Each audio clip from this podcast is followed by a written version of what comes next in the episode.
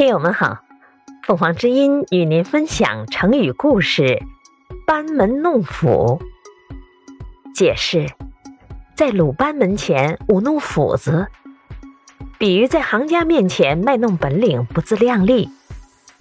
明朝有个文人叫梅之焕，有一回他到采石矶，现在安徽当涂，唐代大诗人李白的墓地去游览。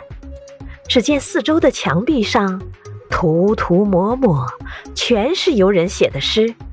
这些诗都很低劣。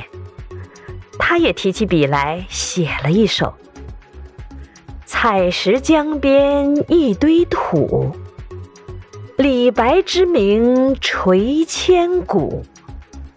来来往往一首诗，鲁班门前弄大斧。”这几句诗的意思是，李白是千古有名的诗人，而这些来来往往的人，偏偏要在诗人面前炫耀自己，岂不就像在鲁班的门前耍弄斧头一样可笑吗？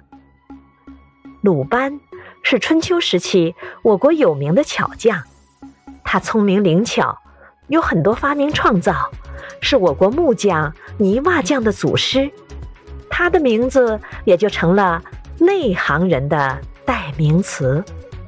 成语“班门弄斧”就是从“鲁班门前弄大斧”的一句变化来的，往往用来讽刺那种在内行人面前卖弄本领、不自量力的人，有时候也用来表示自谦。